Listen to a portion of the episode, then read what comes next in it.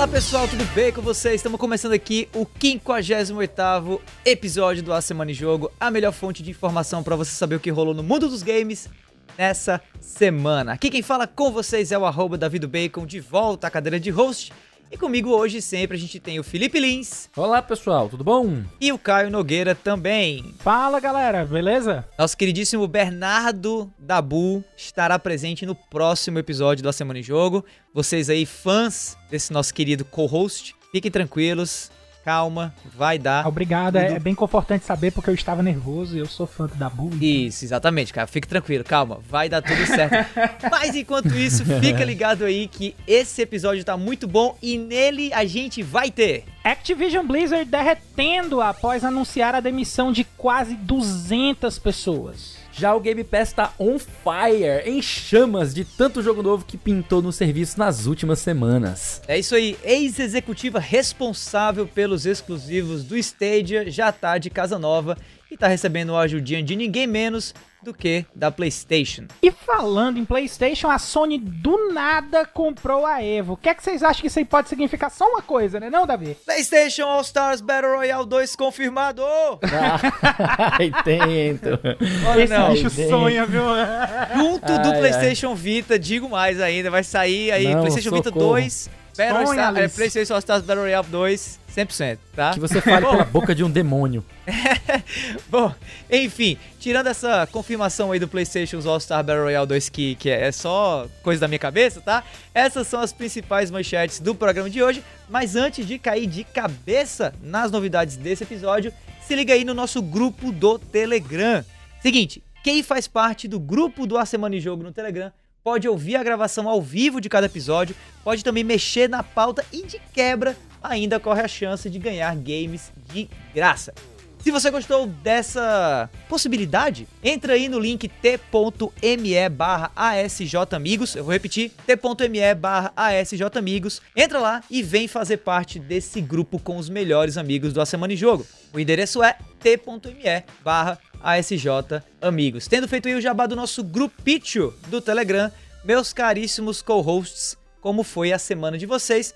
Começando pelo Caio Nogueira, sim. Bom, minha semana eu continuo jogando Hollow Knight a passos de tartaruga, a passos de bebê, hum. né? Eu acho que é, é mais apropriado dizer é. isso, porque é, tá. Mas assim, é, ao mesmo tempo que tem sido a passos de bebê, tem sido também muito impressionante ver o, o, o salto o salto de qualidade do Dante, das habilidades motoras finas dele no jogo, né? Ele não só já tá fazendo wall jump, como também tá atacando o monstro, e agora ele descobriu os gatilhos e ele tá fazendo dash.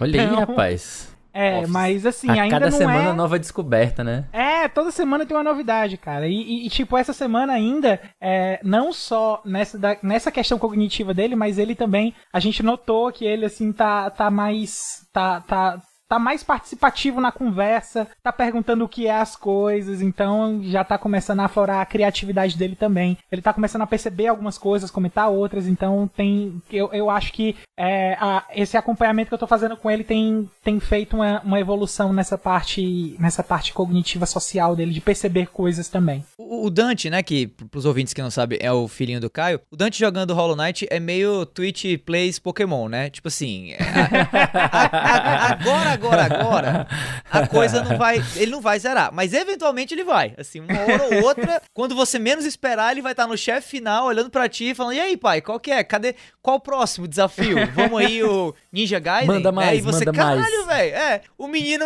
finalizou o jogo, como pode? Eu acho que vai ser uma parada mais ou menos assim, né? É, em paralelo, ele joga Sonic, Sonic Mania também e ele já passou do segundo boss, viu? Oh, Rapaz, falando de Sonic aí. aí, essa semana anunciaram o, o, o início, né, das gravações do Sonic 2 2, do, do segundo filme. É. é. Bacana, né? Tipo, fica aí também como um dos comentários da semana. uhum. E, exato, é, exato, exato. Além do Hollow Knight, eu joguei também é, Fortnite porque ninguém é de ferro. Ah, e, o Dante também tá, e o Dante tá viciado nas coisas de Fortnite porque é, ele descobriu no YouTube os, uh, os vídeos das apresentações cinemáticas, né? E ele já gostava da Marvel. Aí ele pegou o, o, os vídeos da Marvel de Fortnite, da apresentação dos personagens, da entrada do Wolverine no mapa, enfim. Aí ele tá interessadíssimo em Fortnite. Agora ele é fãzíssimo do Peixoto, que é o, o peixe gente do Fortnite. Eu acho esse nome genial, cara. Ah, o nome Socorro. dele é Peixoto? Peixoto. Sensacional. Beleza, então. Passa, passando a palavra aí pro nosso queridíssimo Felipe Lins. E aí, meu filho, como é que foi a sua semana? Diga aí, compartilhe ah, conosco meu querido. também. Eu ainda estou sofrendo com a tendinite, mas já voltei a jogar um pouco, ah, sem forçar muito, né? Eu, eu, eu voltei a jogar um pouco de Switch, né? Eu finalizei o, o Mario Rabbids, Mario Plus Rabbids Kingdom Battle, né? O jogo da Ubisoft com a, a Nintendo, que né? por com sinal, do Que do por sinal, esse mês nunca teve tão barato um jogo no Switch do Mario. Se eu não me engano, esse jogo tá de Verdade. 39 reais no, na, na Nintendo Shop do Brasil. É um preço imperdível mesmo. É 30, 34, salvo engano. É um negócio alguma assim, coisa assim. É bem, entre 30 e 40 reais. Tá bem barato. Massa, eu também, massa, massa, eu também joguei um jogo simples, fácil de jogar, que não, não exige muito também da, do, da mão, do braço, que é Bad North Jotun Edition, que é um joguinho de vikings, né? De você meio que é, defender uma ilha, é, vem ondas, algo como parecido com um Tower Defense, mas não é exatamente Tower, né? Você tem os esquadrõezinhos, você fica clicando nos quadradinhos, movendo ah, eles de lugares.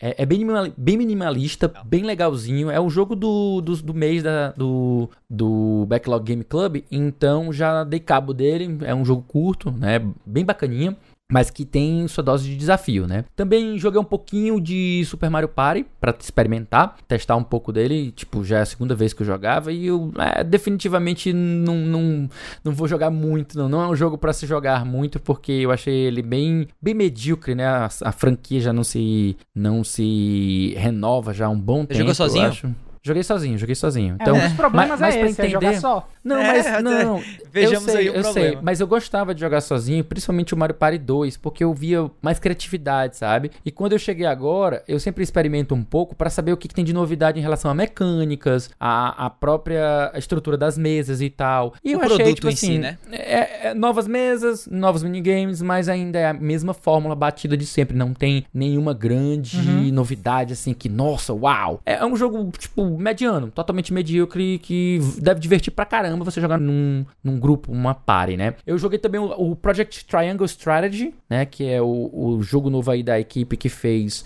o Octopath Traveler. E jogo muito bacana, poxa, ele, ele é muito próximo de Final Fantasy Tactics, mas eu acho ele mais próximo ainda do Tactics Ogre, do, do Tactics Ogre, Let Us Cling Together, né? Que é um jogo também é da, da mesma franquia do, do, do Ogre, Ogre Battle, né? É, é, Tactics Ogre e Ogre Battle são, são franquias irmãs, né? E é muito bom, o jogo é muito bom, tem uma, uma, um clima muito muito pesado de guerra. É inevitável você lembrar de Game of Thrones, é. coisas nesse. é, é, obras nesse, só nesse, pontuar, nesse tom, né? Só pra pontuar, Tactics Ogre e Ogre Battle, na verdade, é tudo sobre a Ogre Saga. O Tactics é, Ogre é, o episódio 4 da. É, algo assim. E nem série. todos são feitos pelo Matsuno, né? Pelo Matsuno, é. que é o, o, o lendário designer que fez Final pra Fantasy quem Tactics não conhece, fez o... Pra quem não conhece, tem um Tactics Ogre 2, que é um prequel da história do, do Tactics Ogre, conta a história da Primeira Guerra, enfim... É, é, é, é, muito, muito, muito, muito bom. Então, se vocês estiverem atrás de, de, trama política, de guerra medieval, essas coisas bem na vibe do Game of Thrones, vai no Tactics Ogre que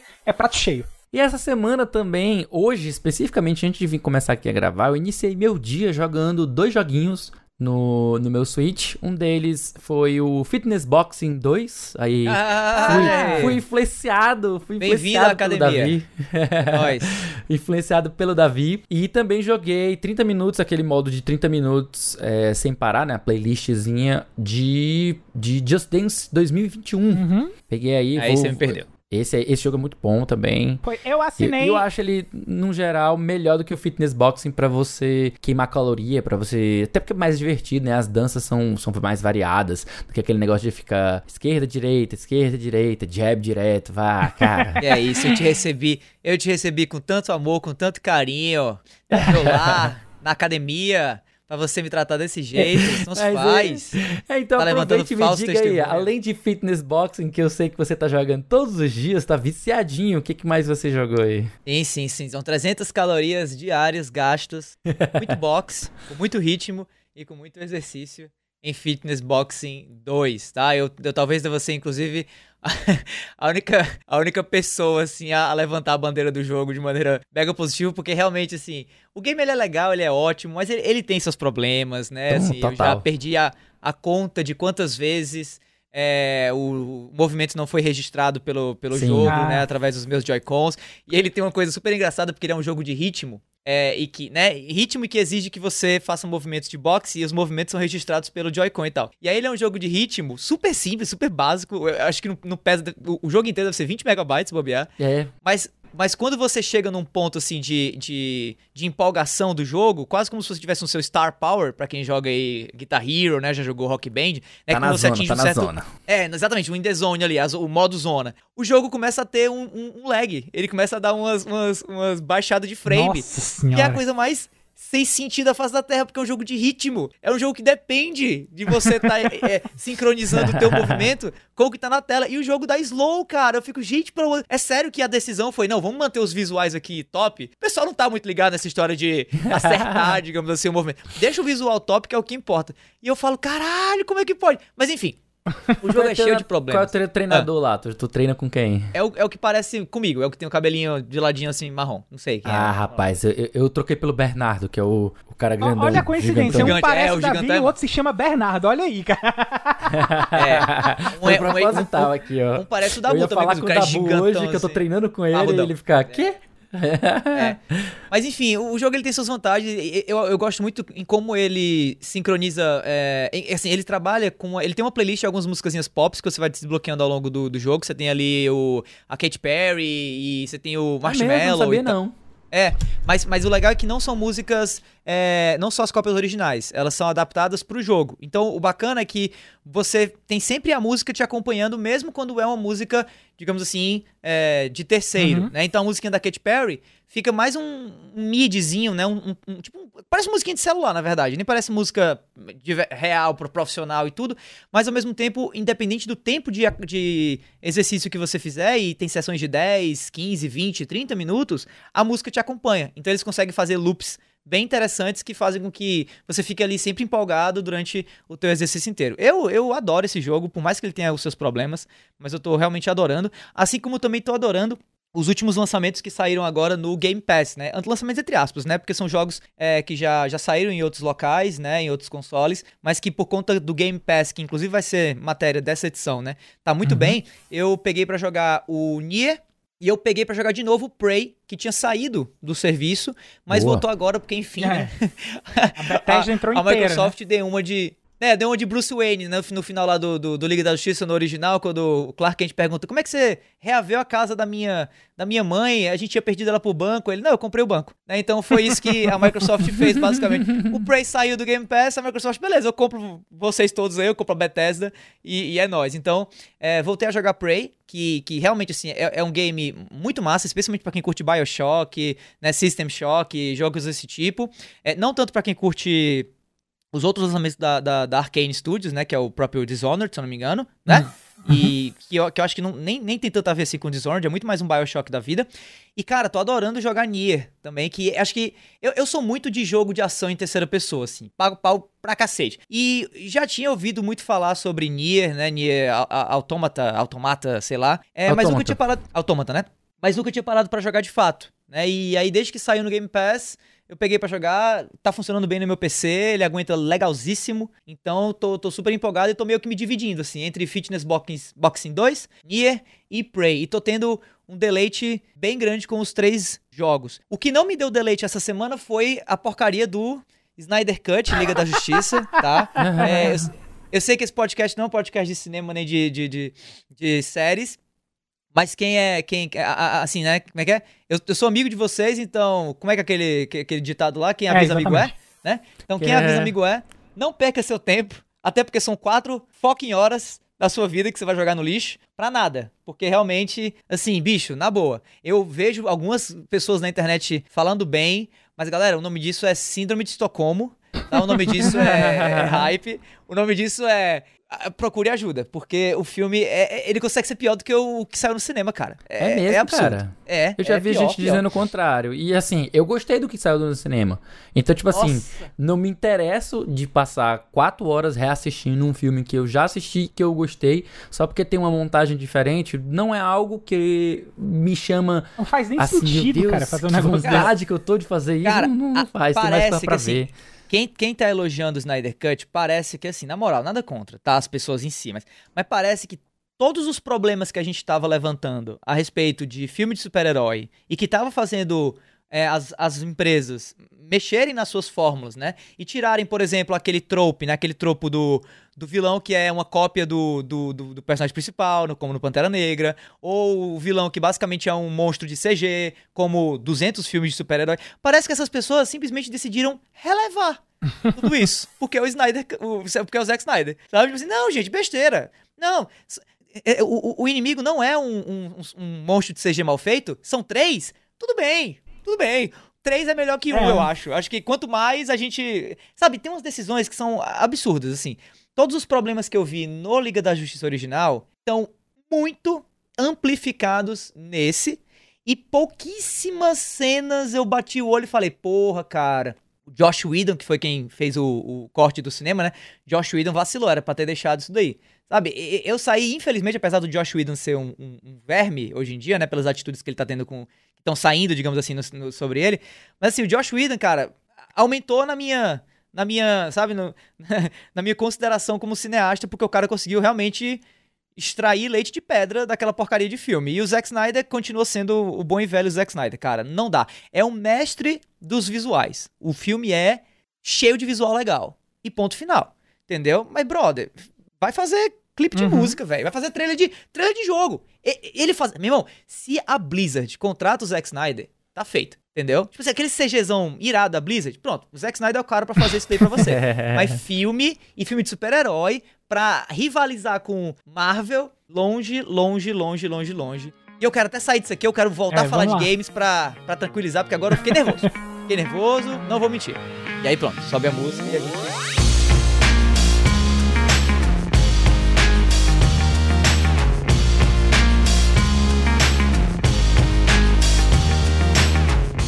Lá, dando início aqui ao primeiro bloco de notícias do A Semana em Jogo, falando de Activision Blizzard. Infelizmente, falando. Trazendo uma notícia meio negativa, né? Meio, meio não, é muito negativa, porque realmente nunca é bacana quando a gente vê pessoas perdendo seus empregos, especialmente quando uhum. são quase 200 pessoas perdendo seus empregos, né?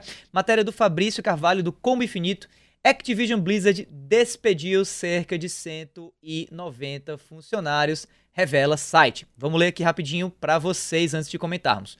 O jornalista Jason Schreier da Bloomberg divulgou na noite dessa terça-feira, dia 17 de março, que a Activision Blizzard demitiu aproximadamente 190 funcionários. A Bloomberg relata que as demissões afetaram menos de 2% dos funcionários da empresa e 50 desses trabalhavam na divisão de esportes eletrônicos da Activision.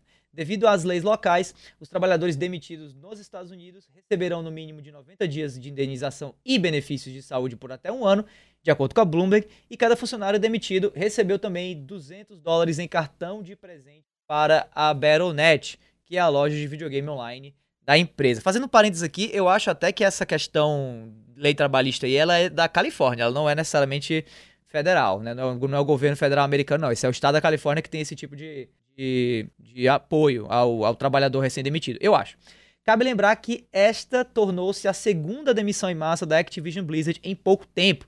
A última havia ocorrido em março de 2019, quando aproximadamente 800 funcionários foram demitidos, sendo pelo menos 25% desses ligados à Blizzard. E aí eu queria agora abrir para vocês, meus caríssimos co-hosts, começando pelo Felipe Lins, começando pelo nosso querido Lee, pra dizer o que, é que você acha, né? Obviamente que não, não tem como achar essa uma notícia boa, mas a pergunta que eu faço a você, meu caríssimo Lee, é a seguinte.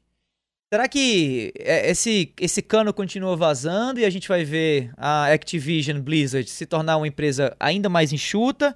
Ou realmente isso já é um sinal de uma mudança estratégica para, quem sabe, tornar a contratar gente mais à frente? Ou pelo menos tentar passar por esse momento agora de perrengue da pandemia e quem sabe voltar lá na frente a uma onda de crescimento novamente para essas empresas? É, investigando melhor sobre essa notícia, a gente vê que ele essa demissão, né, ela se deu especificamente por uma reestruturação, né? Eles estão por conta da pandemia se reestruturando melhor para poder fazer os eventos mais online, sabe? Fazer as ligas, os, as partes de esportes. Esses funcionários que foram que foram demitidos, todos eles são relacionados a esportes, né? A, a parte de, das ligas e dos torneios. É, então eu imagino, é, pois é, eu imagino que deve ser a galera que é mais relacionada com infraestrutura, com logística, com a parte de, de, de evento mesmo local, né? De organização e de viabilização de evento local, né? Aquela parte, aquela aquele pessoal que está mais, tá mais envolvido, né, com, sei lá,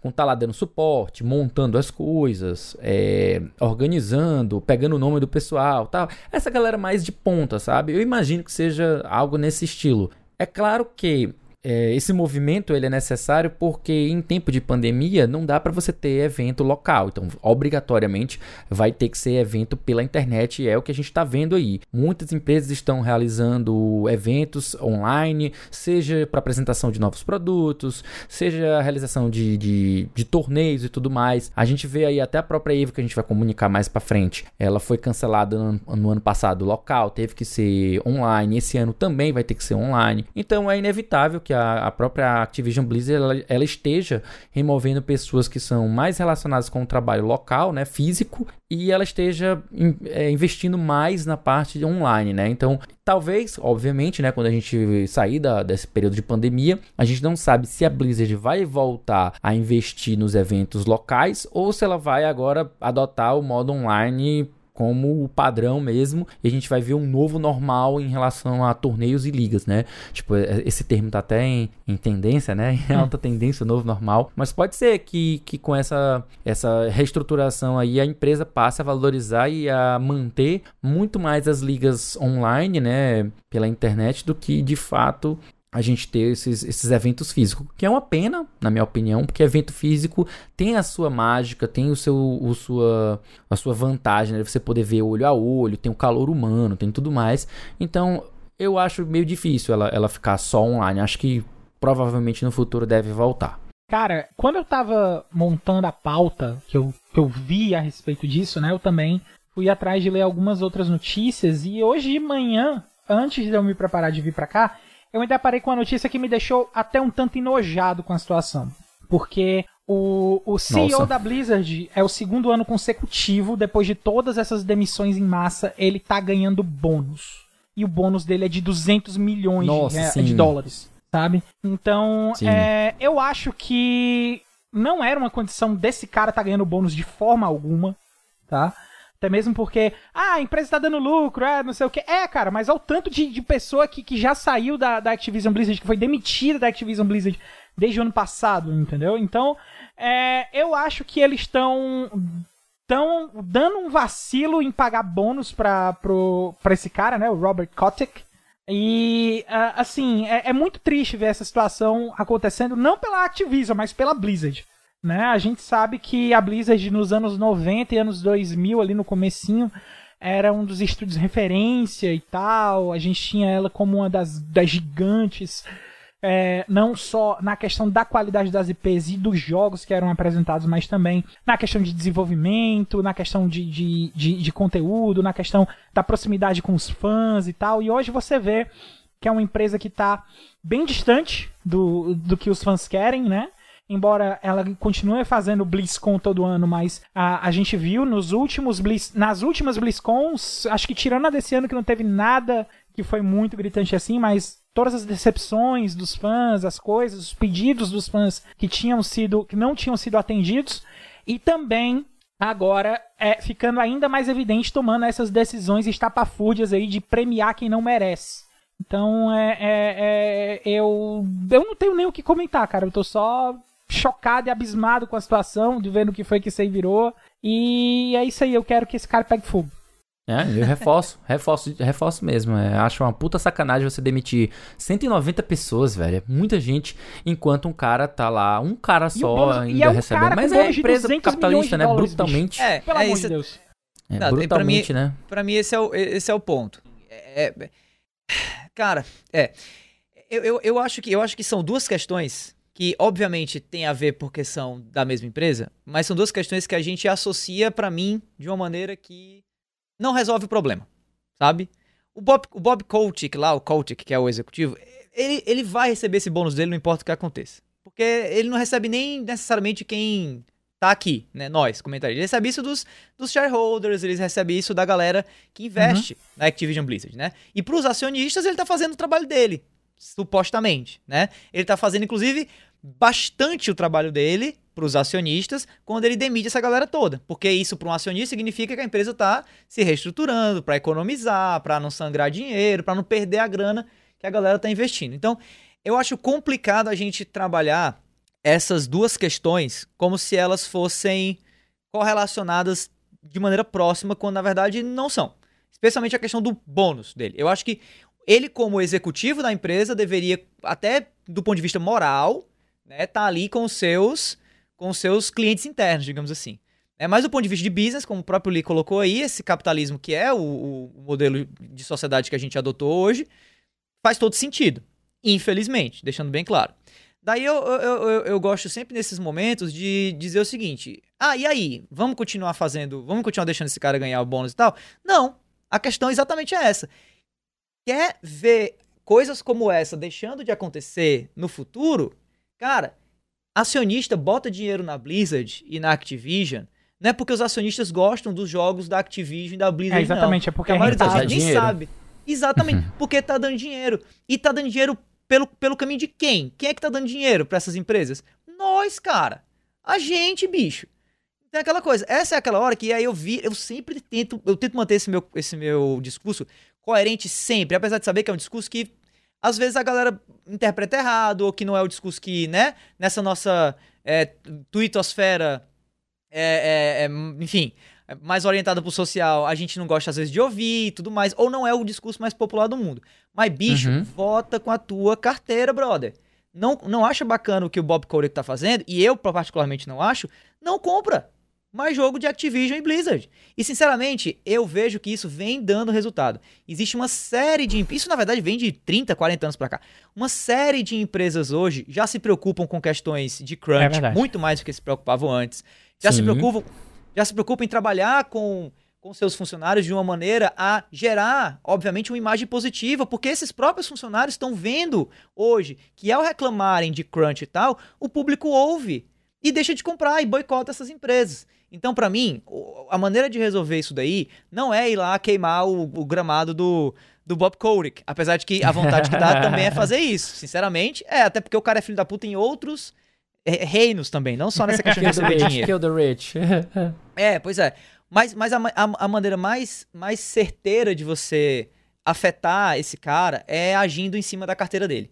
É realmente indo lá, pegando e deixando de comprar Vai sofrer, vai, mas é que tá. É a velha história do, do, do, do da tropa de elite. É verdade. É, é, quer rir, tem que fazer rir, brother. Tipo assim, quer fazer os ricos sofrer, tem que sofrer um pouquinho também, velho. Uhum. E a gente vai nesse nosso sistema, porque no fim do dia é isso. Ninguém obriga esse cara a ganhar bônus e ninguém obriga a Activision a ganhar dinheiro. A gente, na verdade, tá dando dinheiro porque a gente acha os jogos da empresa legais ou porque a gente não consegue não dar dinheiro porque a gente tá viciado no Diablo XPTO e tudo mais. Então é importante que a gente tenha essa consciência, sabe? Eu é, sou totalmente favorável ao boicote. Sim, totalmente favorável.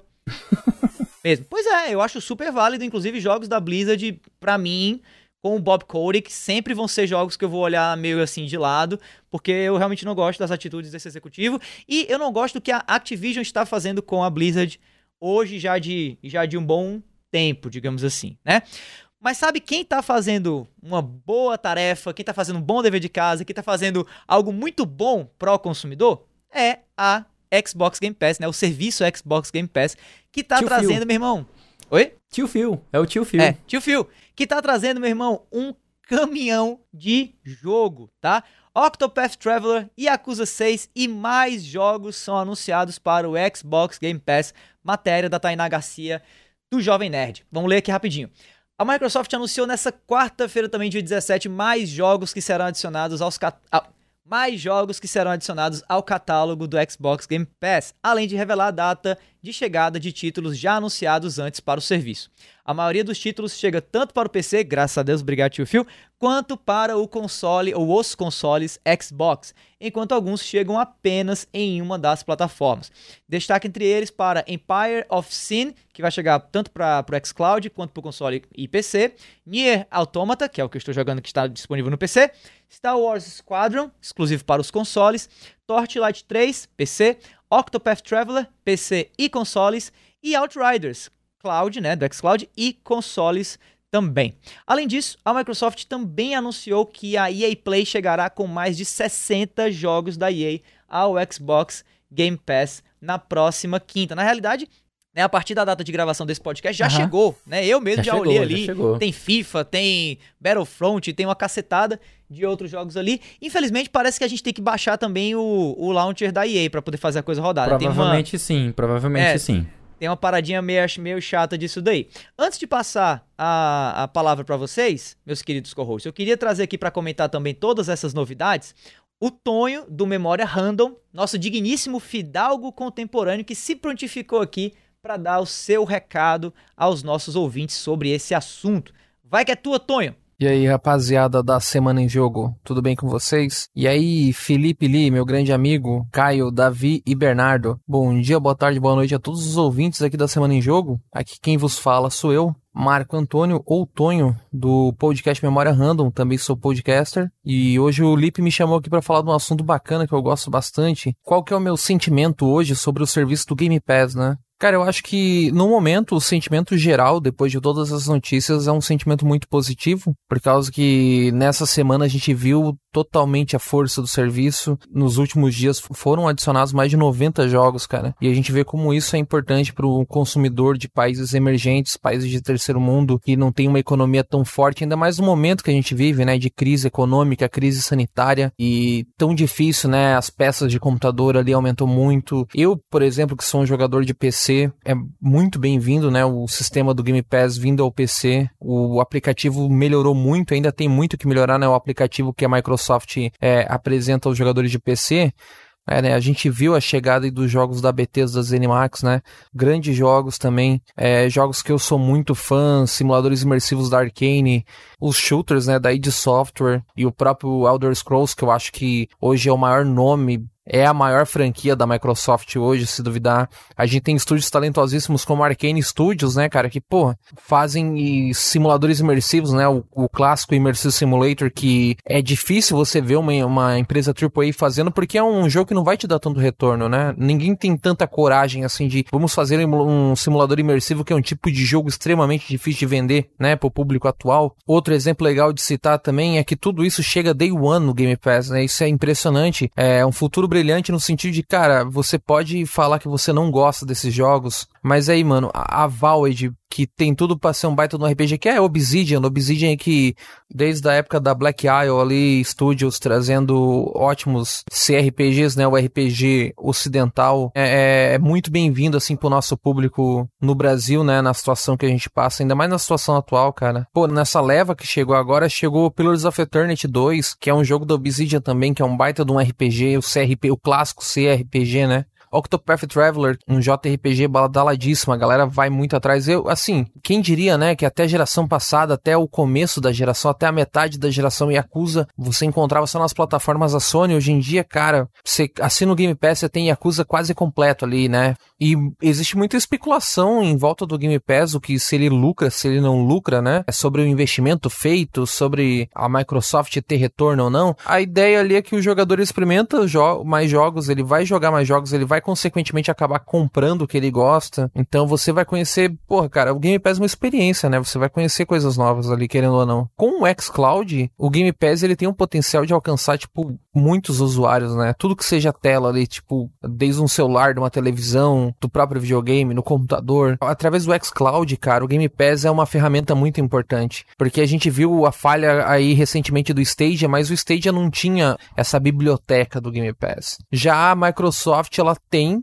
o xCloud e ela tem a assinatura dos jogos do Game Pass. Não é como que era no Stadia que você tinha que pagar a assinatura, você tinha que pagar pelo jogo para manter o jogo lá na nuvem, lá sabe-se lá Deus até quando o serviço ia estar tá lá. Então não existia uma segurança, nossa, vou ter que pagar tanto assim. No xCloud não, você paga a assinatura do Game Pass e já era, você tem acesso ali. Cara, um jogo hoje em dia é quase metade, é, é mais de um terço de um salário mínimo. A pessoa ter a disponibilidade de um Xbox Series S com Game Pass Ultimate, com muita coisa bacana, EA Play, mais de 500 jogos, cara. Nunca se jogou tanto videogame como, como se joga hoje, né? Nem na época minha de, de locadora, de CDzinho pirata, 3x10, eu acho que nunca existiu tanta oferta. Então a gente tem que parar de pensar só na gente, né? Que a gente talvez tenha um privilégio, uma condição melhor de, de ter acesso, né? Aos jogos de, de maneira mais abrangente e pensar também nas pessoas que não têm tanta condição, cara. O Game Pass aí é uma resposta aí. E é isso aí, rapaziada. Queria agradecer ao que Felipe por me chamar para Semana em Jogo. Eu me chamo Marco Antônio, também conhecido como Tonho. Se você quiser ver meu, escutar meu podcast, acompanhar o nosso trabalho, a gente faz transmissões na Twitch TV, tem servidor no Discord, a gente também tem também os, os podcasts ao vivo, podcast gravado. Tá tudo lá no nosso feed para você encontrar todos os nossos links e todas as informações sobre a gente, você pode encontrar lá no nosso Twitter, twitter.com.br randompodcast. Random Podcast, ali o RAM tem um M ali. Estão sempre jogando e tentando trazer videogame de uma forma mais consciente, pé no chão, assim, e também bem humorado, assim, para todos os públicos e tentar descomplicar, né, videogame. Tamo junto, rapaziada. Um abraço. Beleza, então, muitíssimo obrigado aí pela sua contribuição, meu queridíssimo Tonho. E agora, Felipe, querido Lee, diga para mim o que, é que você acha. Você que é também um PC gamer, é, e assim como eu, um não proprietário de console né, da Microsoft, um não proprietário de Xbox, é, o que é que essa. O que te parece essa notícia? Tá valendo a pena ainda mais agora o Xbox Game Pass, sim ou não? Quando você me pergunta se tá valendo a pena, a resposta inevitável é sempre valeu. Né? Parece aquela, aquela cena do. Aquela cena do, do, dos, aer, dos astronautas, né? Que tem uma assim, espera, o Game Pass vale a pena? Sempre o outro valeu. um tio com uma arma lá atrás. sempre valeu. é tipo isso, cara. O, o Game Pass, desde o começo aqui, a gente sempre vem falando dele aqui na, na Semana em Jogo. A gente sempre vem enaltecendo esse serviço, especialmente no momento de recessão aqui no Brasil, em que a gente tem um serviço que tem um preço acessível, você consegue pagar de boa, como você paga uma Netflix, alguma coisa assim. Estamos falando aqui, claro, de a vasta maioria das pessoas de classe média. Infelizmente, videogames como um todo infelizmente não é algo que está acessível também à população mais pobre. Apesar de que se o pessoal consegue juntar uma graninha para poder, sei lá, investir em alguma coisa, Uh, talvez o, o, Series S seja hoje a melhor opção que tenha para você entrar. Você pode assinar o Game Pass. É um console que ele não é tão caro quanto os outros, né? Apesar de ser muito caro, sei lá, você pode dividir em 12 vezes, 24 vezes e conseguir ter acesso ao seu console. E aí você paga o, o, o, serviço do Game Pass e tem acesso a jogo sempre, ao invés de desembolsar mais ou menos 300 reais por jogo a cada novo lançamento, que é algo impensável, completamente impensável. E uma coisa que eu gosto de, de uh, enaltecer também aqui no Game Pass é como a Microsoft tem conseguido cada vez mais o apoio e a entrada de JRPGs, cara, que é um, um gênero que sempre foi muito famoso, acho que historicamente o PlayStation ele é famoso por ser a casa do JRPGs. Sempre que você queria jogar, sei lá, um Final Fantasy ou um Dragon Quest ou algum um JRPG melhorzinho assim mais mais desconhecido. E até hoje ainda tem alguns que são exclusivos, é, como os da Falcon, por exemplo, tal. Ainda tem. Tá Mas hoje você jogar no PC e você jogar com o, a Microsoft também vindo aí, você tem vindo só, só tirando aqui, por exemplo, o Octopath Traveler chegando aí, que é um RPG que inicialmente ele seria exclusivo do Switch, mas aparentemente não. É, você tem aí o Nier Automata, que é um jogaço aí da Square. Teve o, o Dragon Quest também, você tem o Dragon Quest 11 aí disponível para quem tá, vários Final Fantasies. Então tem uma boa seleção de jogos e se você for atrás de, de jogos diferentes, de gêneros diferentes de jogos, o Game Pass vai ter um pouco para todo mundo. Isso é algo absurdamente sensacional e que é, é motivo da gente apontar e aplaudir, porque o tio Phil tá fazendo um trabalho sensacional e o preço que ele tá praticando aqui no Brasil não é algo é, fora da nossa realidade, é algo acessível. Então eu gosto muito disso, acho muito bacana. Você também, cara, você gosta muito disso, acha muito bacana o que tá acontecendo? E outra, será que isso daí vai finalmente colocar Nintendo e, e PlayStation é, à frente de, de, um pensamento de criação de algo parecido ou não? Ou isso vai, ser, isso vai continuar sendo uma, uma estratégia que a Microsoft vai, vai vai encabeçar e, e, o mercado que, que se dane? Como é que você enxerga o futuro da, da plataforma Xbox Game Pass a partir, é claro, desse crescimento ainda maior né, da oferta de produtos, né, de jogos do serviço? Cara, eu acho que isso aí já está definido, na verdade, desde antes do começo dessa geração. É, essa foi uma geração bem atípica, esse lançamento de geração, porque a gente viu é, que as três empresas estavam finalmente, embora elas, é, elas sejam. É, duas sejam concorrentes direta e a outra concorre pela paralela, né? É, a gente viu que cada uma das empresas teve sua estratégia pré-definida antes da geração começar. Sony trazendo poderio e exclusividade, velocidade de processamento, enfim, estava é, vendendo o PlayStation com a questão dos jogos exclusivos dela. Microsoft com o serviço que a gente já vinha falando desde o começo, que já vinha dando muito certo, e a Nintendo é, continuando na questão da inovação do jeito de jogar, né? Que é a, a, a questão do Switch agora, que é um portátil que liga na TV e tal. E isso já vem bem definido desde antes da geração ser trocada. Então, o que a gente está vendo é porque uh, é uma tendência natural de que o catálogo desse tipo de serviço vá aumentando com o tempo.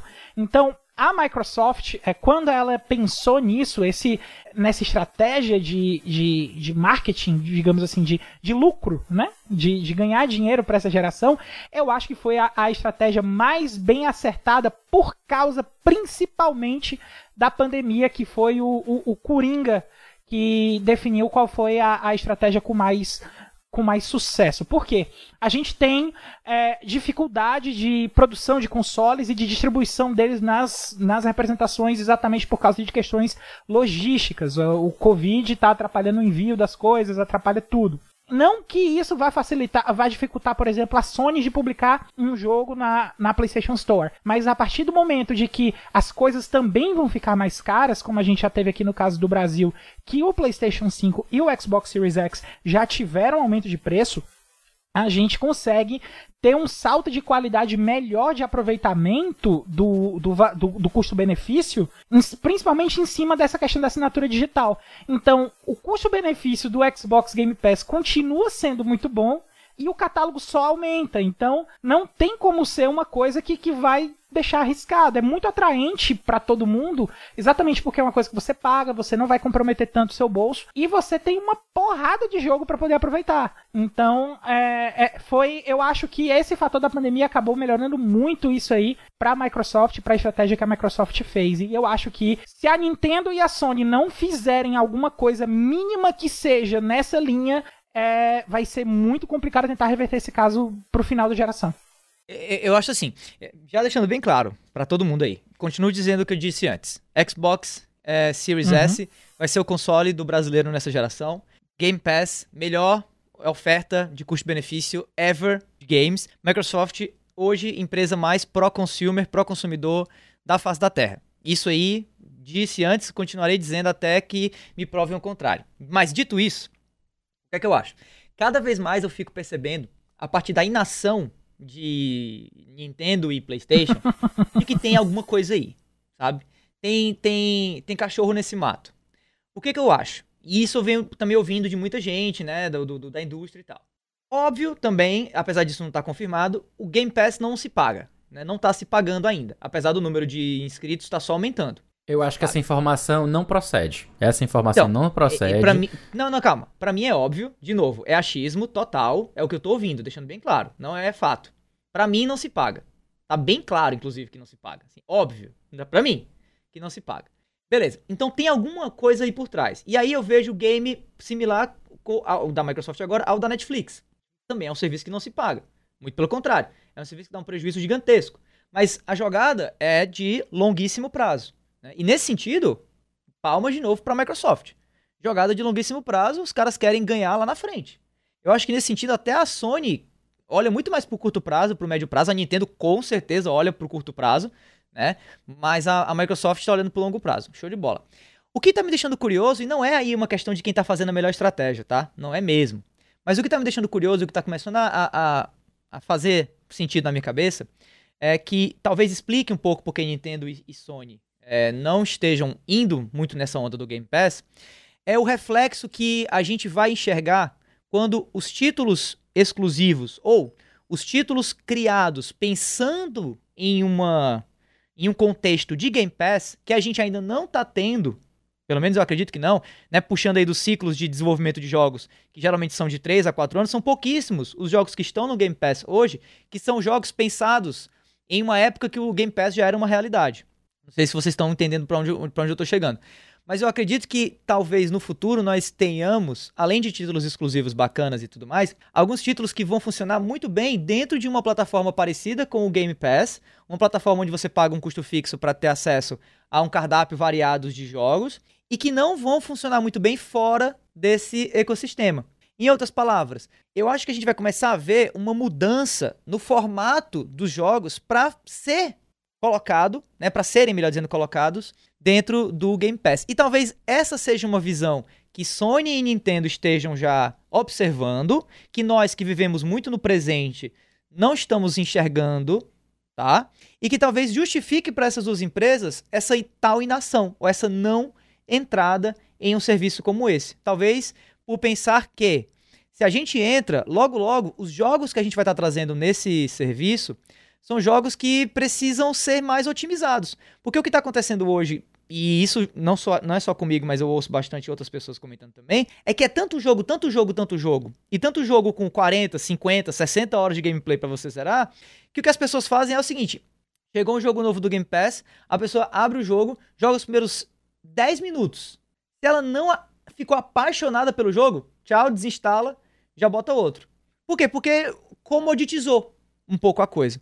Isso pode ser muito positivo para o mercado, eu acho que para o consumidor hoje é ultra positivo, mas eu acho que na visão dessas outras empresas que trabalham talvez games numa pegada um pouco mais gourmet, como é o caso da Sony e da Nintendo, talvez não seja uma opção muito legal, e talvez seja isso que explique hoje a Microsoft estar tá tão absurdamente imersa no Game Pass e a concorrência tá olhando falando, ah, que lindo, que bonitinho, uhum. e a gente não vai fazer algo parecido. Hoje, para mim, é o, é o que tá começando a explicar cada vez mais o porquê da gente tá olhando para essa discrepância tão grande assim. Mas nós não temos ainda títulos no Game Pass que deixem isso mais claro. Vamos ver aí esses títulos exclusivos que estão vindo agora com a compra da Bethesda e desses outros estúdios, para ver se isso se traduz como verdade ou não.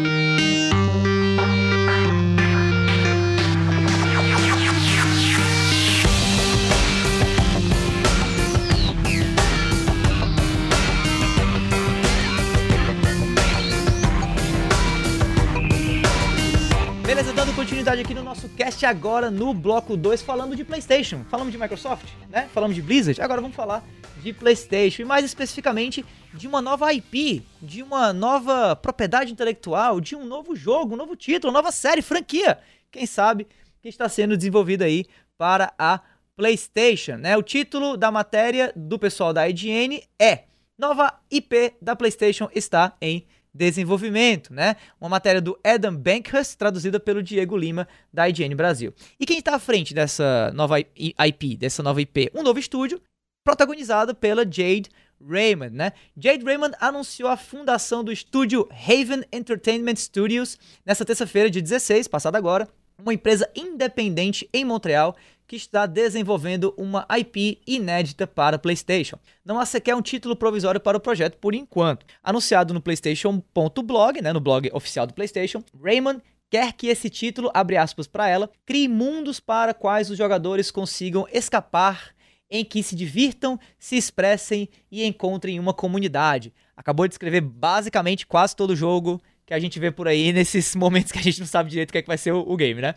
Uh, para quem não conhece a Jade Raymond, né? Ela deixou o Google recentemente, empresa na qual ela liderava o estúdio First Party Stadia Games, cujos jogos seriam exclusivos para a plataforma, né, para o Google Stadia. Além do Google, Raymond ajudou na criação de títulos como Assassin's Creed e Assassin's Creed 2, além de ter fundado e liderado o Motive Studio da EA e a Ubisoft Toronto.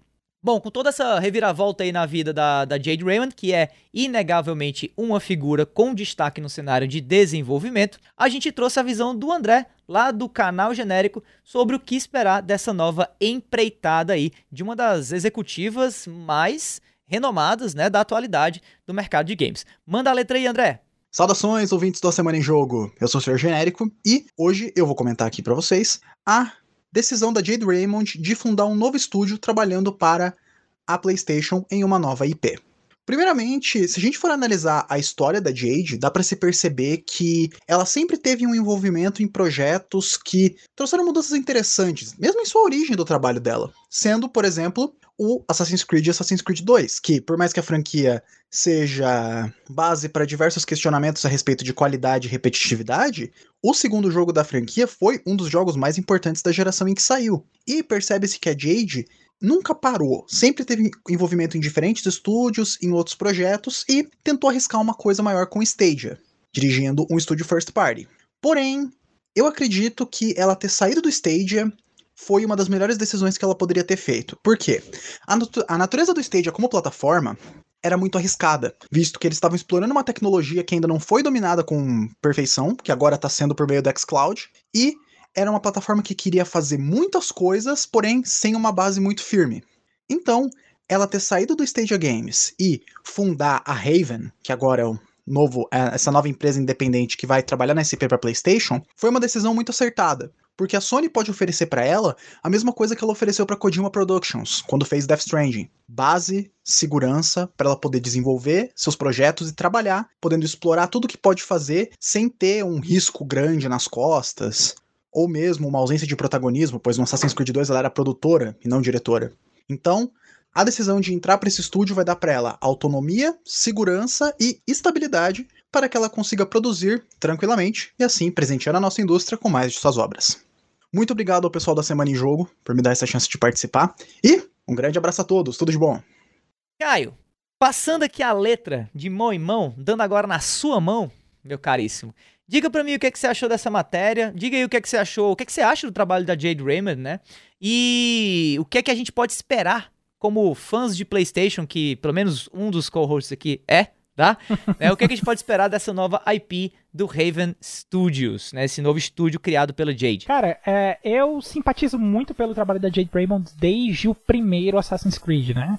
É, embora ele seja um jogo que caiu na repetição e tal, e seja muito condenável, assim, entre aspas, pelo fato de ser um jogo bem repetitivo, o Assassin's Creed 2, que também foi chefiado pela Jade Raymond, deu um salto de qualidade absurdo para a franquia e deu os alicerces de uma das franquias que virou jogos anuais, né, que, que eles tentam fazer aí nessa questão de, de lançamento anual. Que, aliás, tentava, né, porque desde o Assassin's Creed Origins eu acho que essa, é, esse modelo de negócio de desenvolvimento para o jogo mudou. É, enfim, eu, eu, acho que eu não, não tenho certeza até inclusive, mas eu acho que foram até essas mudanças de estratégia de venda no Assassin's Creed que acabaram impulsionando a Jade Raymond a sair. É, inclusive, é, a gente tem na Jade Raymond uma figura bem importante na questão do desenvolvimento, exatamente por causa da questão de defender ideias pró-consumidores, né? Como é a, a, a, um pouquinho aí a questão do Phil Spencer, um pouquinho não, bastante a questão do Phil Spencer e é, ver essa questão dessas políticas aí. O que aconteceu com ela no Google Stage, eu acho que foi um grande infortúnio, né? Porque é, não que a gente não esperava que o Google Stage fosse dar certo. Eu já vinha cantando a pedra de que isso aí não ia dar certo desde antes de ser lançado. Mas é muito triste ver o que aconteceu com ela, de, de chefiar é, o, o estudo de desenvolvimento do, de jogos exclusivos do Google Stadia, que nunca chegou a lançar nenhum jogo, e que a Google fechou do nada. Né? E, mas é, é, é muito bom ver que ela já foi apadrinhada aí também pela Sony, pela PlayStation, para poder fazer esse desenvolvimento dela. Eu espero que. Eu acho que eu tô esperando muita coisa aí do, desse novo estúdio, do Raven, que, que deu foco para ela do, da atenção e, e, e do destaque que ela merece é, não, não só no, nos aspectos negativos, como foi esses últimos destaques que ela recebeu, mas mais pela questão positiva e por tudo que ela representa aí na questão de desenvolvimento de jogos. E eu desejo todo sucesso aí pra Jade. Massa, massa. E você, Lee, acha que esse, essa nova empreitada da Jade Raymond na frente do Raven Studios tem sucesso? Cara, ela é uma mulher extremamente competente, né? Uma das grandes produtoras, diretoras que a gente tem na indústria que se destaca né? Infelizmente esse esse universo, né, dos jogos, ele como sempre, como todos os outros, né, ele tem muito mais figuras masculinas do que figuras femininas assim de destaque. E a Jade Raymond sempre foi muito celebrada por ser uma das maiores nomes nesse ramo. E ela tem no o, o currículo dela tem passagem pela Electronic Arts, pela Ubisoft, pela Konami. Ela participou do Metal Gear Solid 4, gente. A mulher é foda, mano. É, essa mulher é muito foda, velho. E tipo, ela na, na, enquanto ela esteve trabalhando na Ubisoft, né, tipo Assassin's Creed, como o Caio falou, Watch Dogs, Far Cry, Splinter Cell, puta merda, ela só trabalhou em coisa foda, só em jogo de grande porte, então ela tem um puta de uma, de uma experiência, né, pra conseguir tocar aí um estúdio, né? E sendo independente, né? Apesar de ser é, fundada aí, ter o, o, o, chute inicial aí feito pela Sony, espero que ela consiga lançar no maior número de plataformas possível. É, apesar de que esse primeiro produto, né? Assim como foi a Kojima Productions, deve ser exclusivo também para, para o PlayStation. Senão não faria nem tanto sentido a Sony criar uma, uma IP original nova dela, né? O que eu acho legal, né? Talvez saia no PC, né? Como aconteceu com, com o Death Stranding, mas não não, não sabemos ainda muitas informações sobre esse novo jogo, né? Tipo, obviamente ela não recebeu tanto, tanto estardalhaço quanto foi na época do Kojima, né? Porque o Kojima também é uma rasgação absurda, eu acho até maior, merecida, mais do que merecida, merecida né? Mas merecida. enfim, eu acho mais do que é, merecida, merecido. mas enfim. Isso, exatamente. É, Bem merecido. merecido. Beleza. Mas de qualquer maneira, de qualquer maneira, é, espero, né, que ela, ela, como, como o André falou, né, o André falou agora na, durante a fala dele, tipo, ela se livrou de é. uma bomba, né? Para mim, é o Stadia, bomba. apesar dela ter sido colocada na, na, direção desse estúdio aí pro Stadia, é o Stadia, né, gente? É um projeto aí assim, meio sem, sem base, né? Sem, não tem fundamento. A, a, a, a Google tá querendo começar do nada tipo, já um negócio gigantesco, ela nem. É. Até o próprio modelo dela é quer esquisito, sabe? Então, é, é, tipo, acabou é, de chegar, e... já quer sentar na janelinha. Tipo, achei bizarro, sabe? Tipo. A, a, Google ainda tem muito que caminhar, muito ainda que trabalhar, mostrar resultados primeiro para depois ela se arriscar a montar estúdios que, sei lá, fazer jogos é, é, exclusivos. Pô, velho, mesmo que seja, mesmo que seja Jade Raymond, para você fazer um system seller, né, entre aspas, que convença a galera a jogar no Stadia, tem que ser muito, muito, muita coisa, muita coisa mesmo. Acho que se você teria que fazer um dream team aí de, de desenvolvedores, com gente de alto renome para que ela conseguisse lançar, sei lá, cinco jogos, seis jogos, para que convencesse o pessoal a dar uma chance a um, a um serviço que você paga, mas, velho, você tem que comprar um negócio que existe é, na um modelo de negócio. É, o modelo de negócio em si, ele já é, é muito bizarro. É absurdo, é absurdo, é absurdo, é absurdo. Só pra fazer um contraponto aí a, ao gosto amargo na boca lá de falar do executivo da Activision Blizzard, a Jade Raymond também é uma executiva e também recebeu bônus, tá? Deixa eu bem claro aí, pelos motivos talvez corretos, quem sabe, né? Mas, é, é, infelizmente, executivo alguns, né, não todos, tomam muito risco, né? E aí o bônus ajuda os caras a entrarem nessas, nessas maluquices que podem não dar muito certo, como foi o caso da Jade. Então ela saiu com um bônus aí, obviamente porque ela entrou em um barco furado já, que ninguém avisou pra ela que tava furado, né? Que foi o Google Stadia. É, eu só fico com uma dúvida em relação a esse próximo título exclusivo aí da, da PlayStation, chefiado agora pela Jade Raymond, né? À frente desse novo Raven Studio, né? Qual será o tipo de entrega que o personagem do jogo vai fazer, né? Porque a gente teve o Norman Reedus fazendo entrega de correspondência de caixa, né, em Death Stranding, e provavelmente esse estúdio novo aí tá indo na mesma leva do Kojima Productions, uhum. né? Ele tá sendo custeado pela Sony para gerar um jogo exclusivo e depois pronto, aí você faz jogo para quem você quiser e tal. Será que a Sony vai manter hein, esse essa vibe vai, de jogos de entrega? Drone. Seria massa, um entregador de pizza. Tá pronto, o jogo que você é um drone que entrega, assim, não é mais uma pessoa e a voz do cara é a voz do do, do C3PO, sei lá, alguma coisa desse tipo. Bom, o fato é que a gente vai se manter aqui no, no, segundo bloco da Semana em Jogo, falando de PlayStation, falando de Sony, mas trazendo agora também um pouquinho aí da comunidade de jogos de luta, já que a Sony acabou de comprar uma das principais, se não talvez a principal entidade, né, do, do, do, né, dos jogos de luta, ou da comunidade de jogos de luta, que é a EVO, né, o maior, ou a EVO, ou EVO, sei lá, o maior campeonato de jogos de luta do mundo. Matéria do Carlos Palmeira do Tecmundo. Sony compra a EVO o maior campeonato de jogos de luta do mundo. Lendo aqui a matéria para vocês. A Sony anunciou nesta quinta-feira, último dia 17, a compra da Evolution Championship Series.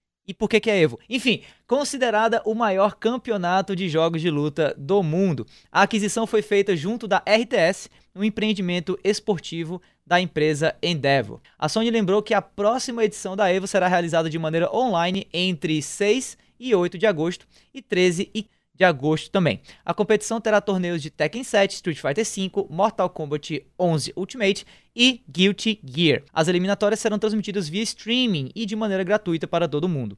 Ela complementou ainda que a essência, né, a ela a Sony, né? A Sony. É, ou é a Evo? A Sony. Ela complementou que a essência do campeonato continuará a mesma, uma competição em formato aberto que dá aos jogadores e fãs de games de luta de diversos países uma oportunidade de se conectarem, competirem e fazerem amizades. Caio, será que esse é um jeito certo da Sony fazer mais amigos né, no segmento de jogos de luta, comprando a coleguinha que, que fazia o negócio todo acontecer? É o jeito certo de trazer essa galera para perto? Sim ou não? O que, é que você acha dessa história? Cara, a, a Sony tem investido em jogo de luta mais direcionadamente desde o começo ali do Street Fighter V, né? Porque a gente sabe que Street Fighter V foi um jogo que foi anunciado exclusivamente para o PlayStation em consoles, né? Porque ele também tem para PC, mas ele não tem para Xbox. Em contrapartida, o Xbox teve a questão do Killer Instinct e tal. Enfim, é, isso é um mérito para outro momento. O que eu queria destacar aqui é a respeito da questão do interesse da Sony em fighting games, né, nos fighters. Por quê? A fighting é um gênero que é muito relevante no Japão e nunca vai deixar de ser porque a competitividade lá para esse tipo de jogo é muito alta. A gente tem, é, é, digamos assim, é um tipo de esportes, de competição de esporte, em que não é tão dependente de time como a gente tem aí os outros jogos que fazem sucesso no cenário de esportes, como é o caso do Fortnite, como é o caso do Free Fire, como é o caso do League of Legends, Counter-Strike, etc. E que nesse tipo de jogo o talento individual é o que mais conta. E a gente sabe que em questão de talento individual, os asiáticos normalmente dominam os cenários que eles fazem parte, tanto que a gente tem nomes muito relevantes é, dentro desse cenário, que é o caso do Daigo Mehara, o caso do, do Tokido, enfim. A gente tem nomes muito relevantes e muito presentes dentro do Japão a respeito disso, e é natural que a Sony queira trazer esse público que é tão inerente do Japão e a Sony sendo uma empresa japonesa também, querer trazer esse público para ela. Agora, é, eu fico meio receoso a respeito de, de jogos que eram competidos em plataformas específicas por questão de desempenho, né? A gente sabe aí que o Street Fighter já era, era competido, acho que sempre no PlayStation 4, né? É, não tenho certeza se ele vai ter alguma chance de migrar para PC quando o PC está com desempenho um pouquinho melhor do que a plataforma que ele tem atual. Talvez a Sony coloque ele no PlayStation 5 aí para poder ter uma, uma disputa aí um pouquinho mais inerente, mas a gente tem casos de jogos que vão inegavelmente rodar melhor em plataformas Xbox, né? Mas uh, não, que a, não que a Microsoft esteja focando nessa questão de jogos de luta, até mesmo porque o próprio jogo de luta exclusivo do Xbox está meio que jogado de lado, que é o Killer Instinct. A gente não tem nada de Killer Instinct já tem um tempo. Em compensação, a gente tem aí o mercado japonês brilhando aí com esses anúncios de Guilty Gear, com Dragon Ball Fighter Z, que é, é, personagem atrás de personagem, deixando todo mundo louco. É, a gente tem o Guilty Gear Strive, que tá maravilhoso, o melhor netcode de jogo online de luta que eu já joguei na minha vida até agora. E a gente tá vendo é, é, é essa predominância do Japão em jogos de luta.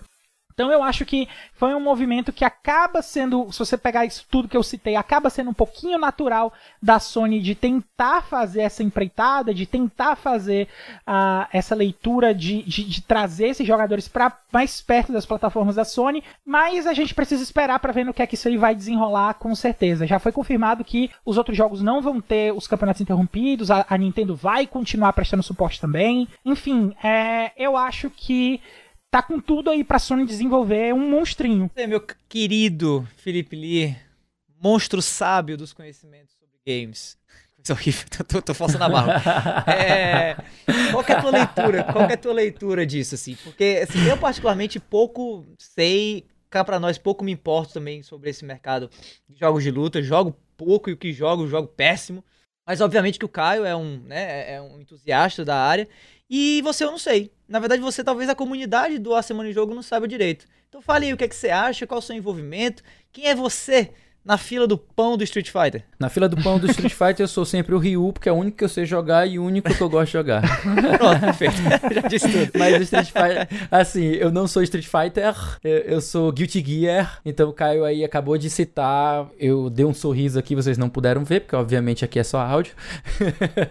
Opa. Mas eu dei um sorrisão, porque meus dois jogos de luta favoritos são exatamente Guilty Gear e Smash Bros. Então estamos aí acompanhando há um tempinho já, eu, eu gosto, inclusive o Caio até estava comentando na, no grupo do ASJ que o campeonato principal, mais importante de Street Fighter não é a EVO, né? É o CPT. E eu não conheço. É a Capcom Pro Tour. Pois é, eu não conheço a Capcom Pro Tour, não conheço o, o o cenário de Street Fighter, porque na verdade a única coisa que eu assisto Street Fighter é na Evo, porque eu costumo acompanhar um pouco do Street Fighter, acompanho de Smash e acompanho também o de Guilty Gear, né? Não, não sou aquele fã alucinado que decora o nome de todo mundo, sei o nome de algumas pessoas aqui e acolá, o Tokido, sei lá, o, o, o próprio Daigo, que já, já experimentou jogar em diversos jogos. A galera do, do Smash eu dificilmente decoro o nome de alguém, que é, um, é, uma coisa que eu vejo assim muito perdido. Fico mais preocupado com os tiers do que de fato com os jogadores.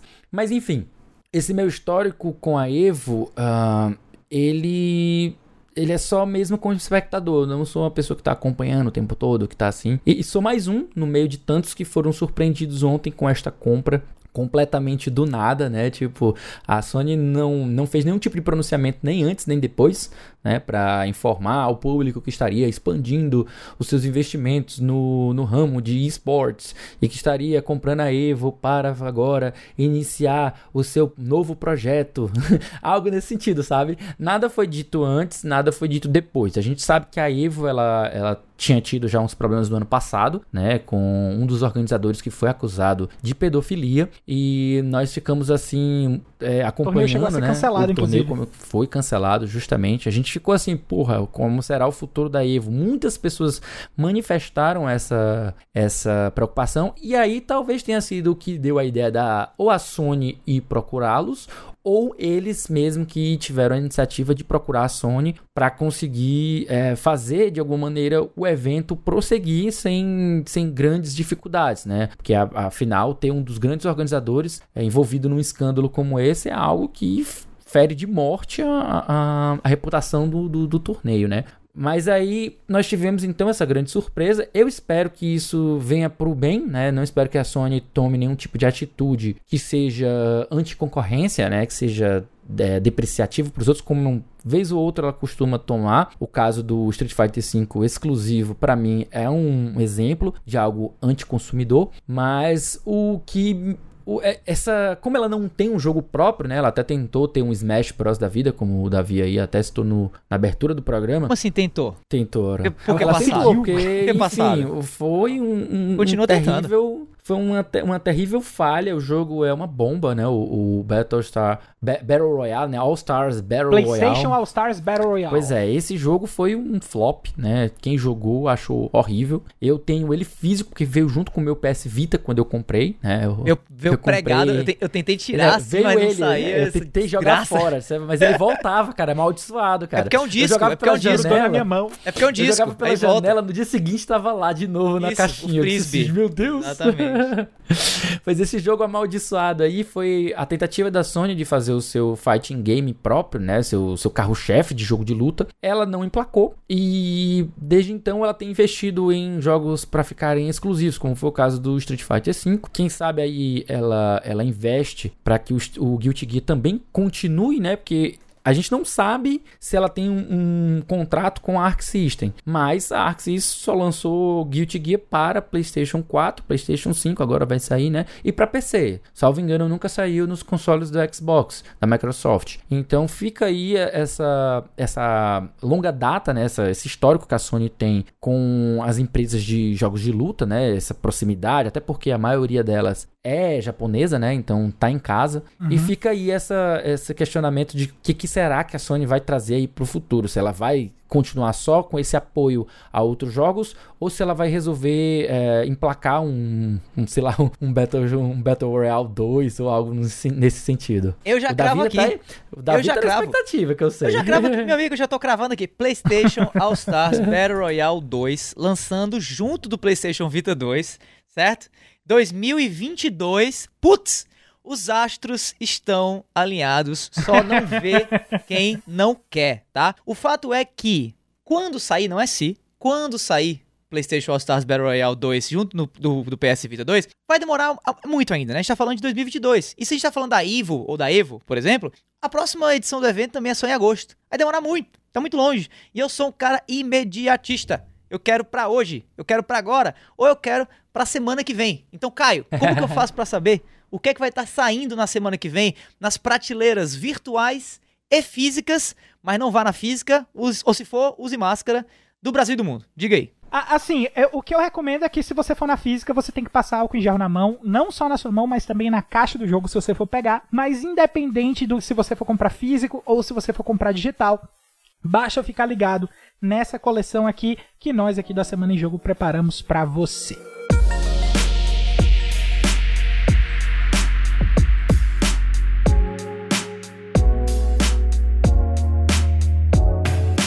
Beleza, vamos nessa aí para os lançamentos da semana de março, do dia 22 ao dia 28. E preparem-se, tem jogo japonês com título longo. Começando com Arkham Horror Mother's Embrace. Não é esse, tá? Não é esse jogo. Um game de horror e aventura que vai estar saindo dia 23 de março para PlayStation 4, Xbox One, PC e Nintendo Switch. É fã de Overcooked? Tem mais Overcooked aí para você. Vindo no dia 23 de março, Overcooked All You Can Eat para PlayStation 4, Nintendo Switch e PC. Project Cars Go, um jogo de corrida mobile para iOS, saindo também no dia 23. E, que rufem os tambores, olha só que título maravilhoso: Story of Seasons Pioneers of Olive Town. Eu não consigo. Eu não consigo. Por que, que tem que ser esse título tão longo, cacete? Um jogo de simulação de fazenda, o cacete A4 saindo pro Nintendo Switch, exclusivo. Você que é fazendeiro aí, de carteirinha. É, só, só pontuar, Story of Seasons é o antigo Harvest Moon, é. porque a Natsumi perdeu o direito de usar o nome, ela Bom ficou com outra era. empresa, aí é, eles criaram o, a marca Story of Seasons para continuar o Harvest Moon. Esse jogo também poderia ser chamado assim, putz, lançamos no Nintendo Switch depois do Animal Crossing. Fudeu. Pronto, é outro Não título para um jogo que eu acho que é até um pouquinho mais curto, inclusive. Bom, é. dando continuidade aqui. eu, tô, eu tô um pouco amargo hoje. Vamos lá. E pro Nintendo Switch também, a gente tem saindo dia 23 Tales from the Borderlands, né? Inclusive um título que eu ouço muita gente falar bem, apesar de ter passado completamente fora do meu radar. Né? É um jogo da, do, do, do finzinho né, da Telltale, um jogo de, de storytelling né, dentro do universo de, de Borderlands. É, eu, eu tô, tô eu achei legal. É muito legal. bom. Quem sabe. É muito bom. Quem sabe vai atrás. É. A gente também tem também no dia 23, dia 23 de março vai ser o dia hein, de lançamento, pelo menos pro Nintendo Switch. A gente tem Tanti, um roguelike que eu desconheço completamente, mas fiquei curioso aqui só pela, pela arte que eu tô vendo aqui na tela agora, né? Um game roguelike saindo para o Nintendo Switch no dia 23 de março. No dia 25 a gente tem Crash Bandicoot On the Run, um jogo mobile do nosso queridíssimo Crash, saindo para o iOS. Android não se sabe ainda quando vai sair. Também no dia 25, um jogo de horror e aventura Evil Inside, saindo para PlayStation 5, PlayStation 4 e PC. Yakuza 6, The Song of Life, saindo no dia 25 de março para PC e Xbox One, né? Yakuza aí, não preciso nem falar. Um título de ação e aventura muito bacaninha não tão bacaninha assim, pelo que os trailers estão mostrando. No dia 26 a gente tem Balan Wonderworld saindo para PlayStation 5, PlayStation 4, PC, Nintendo Switch, Xbox One e Xbox Series S, né? Título da Square Enix, né? Se eu não me engano. É, aliás da Square é, Enix. Exatamente. Também agora no dia 26 de março, It Takes Two, título It aí Takes da... Two. É, o Takes Two, título aí do carinha do Fuck the Oscars, né? O, o é, do agora. Fairs, é, é Jeff, não sei o que é, Fairs. Jeff Ferris, exatamente. Participei não, de uma. É Joseph, Joseph, Joseph Ferris. Joseph. Participei de uma entrevista, inclusive, com o cara, né? É, é, assim, eu não lembro pra... o nome do, do, cara, rapaz. Que, absurdo. Pois é, enfim. É, mas eu lembro do, do, do, do, mais icônico sobre ele, que é Fuck the Oscars. É, isso aí e tal. E, e participei de um evento de preview de Takes Two. É, posso dizer, apesar de não ter feito review do jogo ainda, que é um jogo muito, muito legal, mas que traz aquela limitação né, do, do, do estúdio, que na verdade é limitação ao mesmo tempo que é uma das forças dos títulos do Joseph Ferris, que é o fato de você só poder jogar ele cooperativamente, né? Mas dá para jogar uhum. no coop online. Então, então tá bacana. Mas ele mesmo não prefere. Ele prefere que você faça que você jogue o jogo com alguém do seu lado no sofá, tá? De máscara. Título saindo para PlayStation 5, PlayStation 4, Xbox One, Xbox Series X e S e PC também no dia 26. Também no dia 26, KZ and the Wild Mask, um título de plataforma saindo para PlayStation 4, PC, Google Stadia, olha só, Xbox One e Nintendo Switch. E dia 26 também, fãs de Monster Hunter, tem novidade aí! Monster Hunter Rise saindo, né? Esse título de action RPG que vem sendo muito bem elogiado, né? Pelos demos que estão saindo aí, pelo que a galera tá jogando e tal.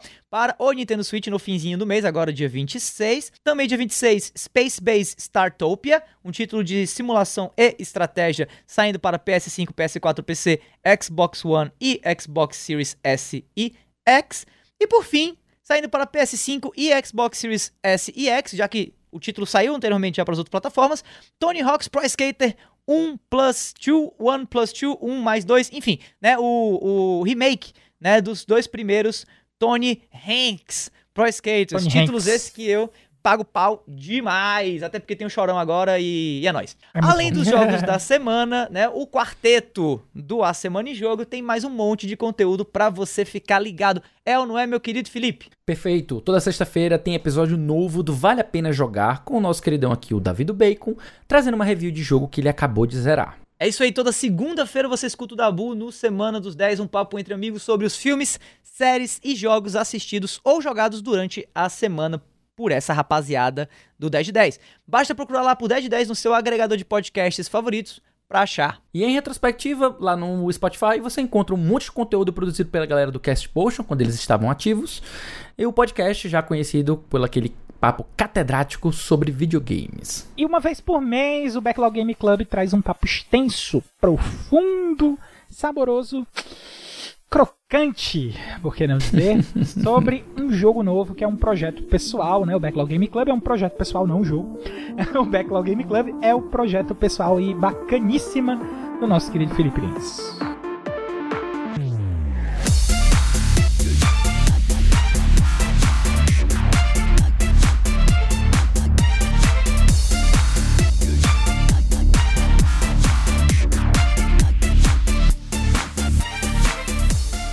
Esse foi o 58 episódio 58 do A Semana em Jogo. Se você ouviu até aqui, olha, muitíssimo obrigado. Desculpa qualquer coisa aí, tá? Tamo junto, é nós. E se você gostou do episódio e não conhecia a gente ainda, assina aí o feed do cast e fica ligado ou ligada que semana que vem tem sempre mais. Antes de encerrar aqui a nossa participação nesse episódio, a gente quer deixar o nosso muitíssimo obrigado também ao pessoal do Tech Tudo, do IGN Brasil, do Jovem Nerd, do Combo Infinito, do Planeta Terra, por que não? Pelas notícias lidas nessa edição do cast. E a gente também aqui quer deixar o convite no final desse episódio para quem quiser fazer parte do nosso grupo do Telegram, né? O grupo do A Semana em Jogo, o grupo mais bombado, só não é mais bombado que os grupos do Big Brother, mas a gente fala de Big Brother também lá, eu acho. Para acessar esse grupo, vai lá no t.me barra ASJ Amigos. Vou repetir, t.me barra ASJ amigos, especialmente se você achar que é a Juliette que vai ganhar, viu? Se você acha que é o Arthur, pode sair, o grupo não é pra você, tá? A gente não tá é, esperando não. vocês fãs de Juliette por lá. E para finalizar, que tal seguir a gente nas redes sociais? Eu tô no arroba Bacon. Eu tô no arroba Foi o Caio. Eu tô no arroba O Felipe Lee no Twitter e no Instagram. No mais é isso, pessoal. Meu nome é Davi. Eu vou ficando por aqui. A gente se vê por aí em mais um episódio do A Semana em Jogo semana que vem. Tchau, tchau. Tchau, tchau pessoal.